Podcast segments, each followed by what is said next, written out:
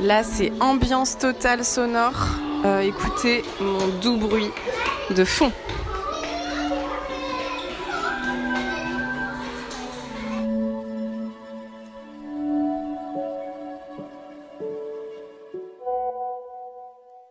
Dans ce journal également, nous irons en Israël, où le Hamas a lancé ce matin une opération contre le pays. Des centaines de tirs de roquettes depuis Gaza ont fait au moins un mort.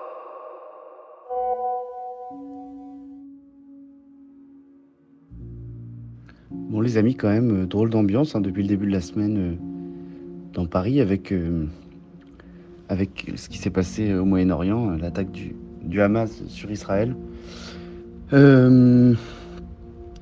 Bon, c'est, je sais pas, Hugo, peut-être que toi, tu as des, t'as des collègues qui, sont, très très mobilisés sur le sujet. Bonjour à tous, à la une ce matin le cauchemar en Israël et dans la bande de Gaza, plus d'un millier de morts en 48 heures. Oui, je connais évidemment euh, tous ceux qui sont partis sur place. On a l'avantage dans notre rédaction d'avoir vraiment des, des spécialistes des, conflits, des personnes qui ont été formées, qui euh, savent comment euh, se tenir, comment faire.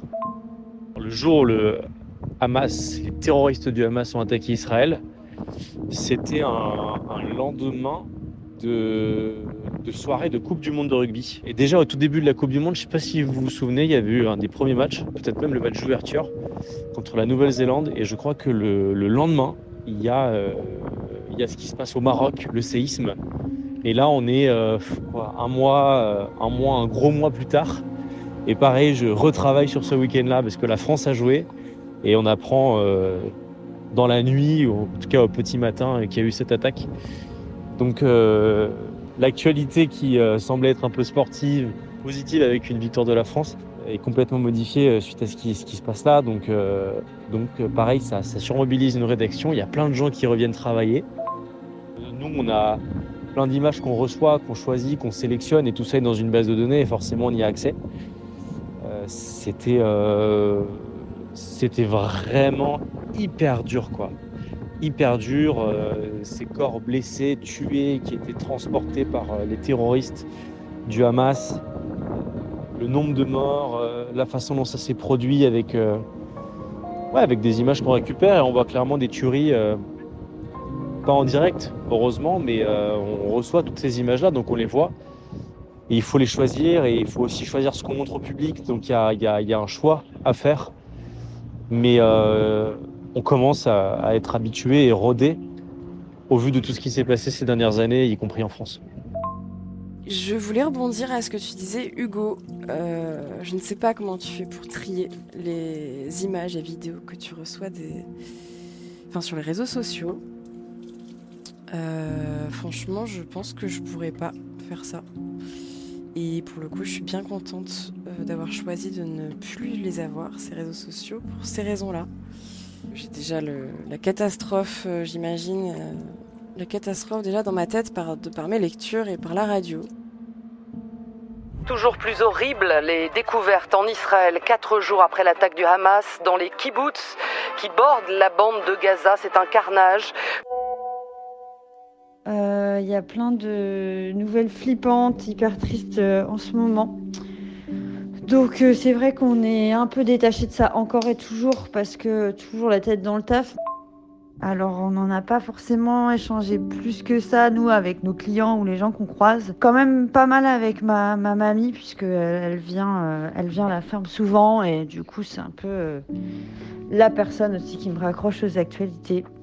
En plus de, des, vidéos qu'on suit, nous, on suit pas mal Hugo Décrypte le, le midi, tous les midis. Donc, moi, je pense, enfin, du moins dans ma tête, c'est un peu euh, programmé qu'on va connaître une guerre ou un conflit qui nous touchera plus que hors de nos frontières et que ça risque d'arriver. Enfin, du moins, je m'y prépare. Ce matin, des tapis de bombes sur Gaza avant une offensive au sol.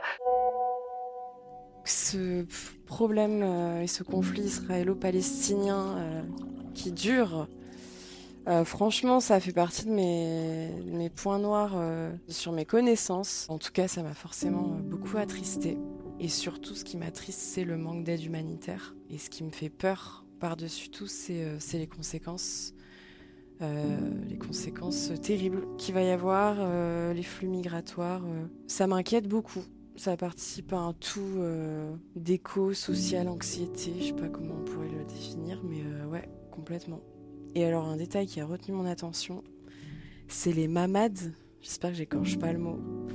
Euh, en gros, c'est les pièces. Euh, il y a des pièces qui sont maintenant euh, dédiées et construites dans les foyers, bah, notamment israéliens, il me semble. des espèces de pièces blindées pour que tu puisses te protéger en cas de guerre. Et je ne connaissais pas l'existence de ces pièces.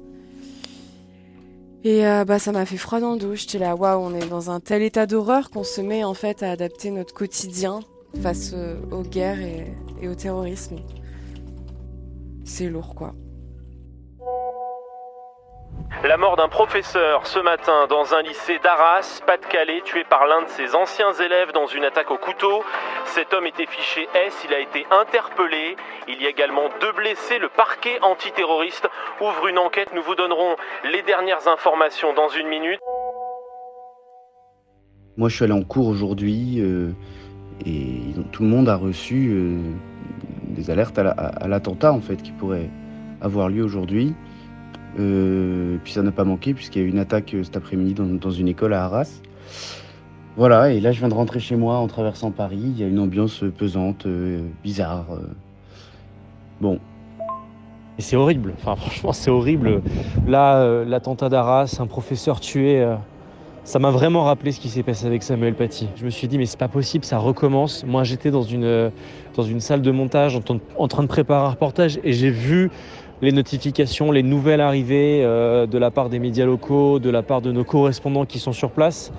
Il y a ça qui tombe et, tu te dis. Euh, ça m'a, jeté un froid en fait, ça m'a jeté un froid et, j'étais sur un truc hyper enthousiaste et paf, on est, on est retombé en fait en arrière. Bon, désolé, vous entendez les gyrophares aussi derrière moi. Ça, ça rejoint ce que disait Sarah sur les actualités. C'est assez effrayant. À Paris, il y a plein de plein d'alertes à la bombe en permanence. Donc euh, c'est un peu flippant. Évidemment, nous on continue à vivre normalement, puis on va pas se plaindre. On n'est pas sur un territoire en guerre, mais c'est vrai que l'ambiance est assez anxiogène. Et ensuite, bah, là, toute la semaine, ça, ça a continué dans ce climat-là, la fermeture des aéroports, la fermeture du château de Versailles. Bon, c'est. C'est angoissant, quoi, mais comme je le dis, comme je le disais, enfin, c'est difficile, faut qu'on continue à vivre normalement et en même temps, on, sait qu'il y a ça, quoi. Ouais, je sais pas si vous imaginez, mais quand il se passe un événement comme l'attentat à Arras, ça bouscule complètement une rédaction, ça bouscule complètement un journal. Ce qu'on avait imaginé à 8 ou 9 heures, ça change tout ça change tout. Il y a des équipes qui doivent partir sur le terrain très rapidement. Surtout quand il est midi et que tu dois livrer quelque chose à 13h, bon bah ça te laisse quand même très très peu de temps. Donc les équipes partent sur place. Il y a déjà des correspondants parfois qui sont aux alentours et qui nous filent un coup de main. Euh, il y a de la vérification d'informations à faire. Et, euh, on voit que ça court dans tous les sens. J'aimerais rebondir sur euh, bah, l'attaque de, Dominique Bernard, l'enseignant pour le coup avec tout ce qui se passe du côté du côté comment ça, a touché mon milieu pro bah, plan Vigipirate plus plus on devait faire école ouverte avec les parents. On a dû l'annuler au final la remettre.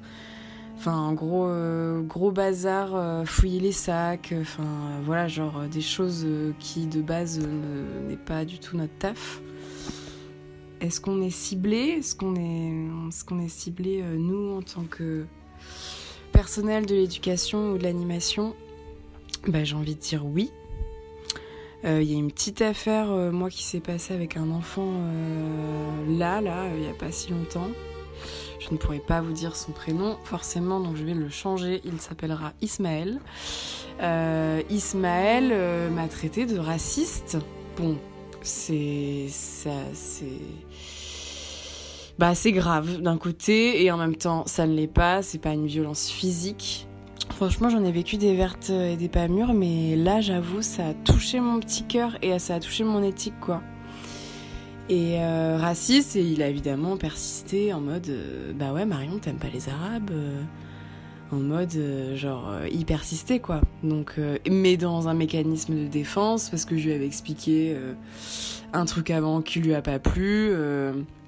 classique en fait, mais d'habitude on a d'autres genres de réactions plutôt que des gros raccourcis comme ça. C'est quelque chose qui m'a touchée, euh, je voulais vous le partager et ça fait un petit peu écho aux, cibles à moindre mesure, attention, euh, mais euh, qu'on peut qu'on peut qu'on peut ressentir et voilà c'est ces raccourcis qu'on retrouve même dans la bouche de- d'enfants très jeunes quoi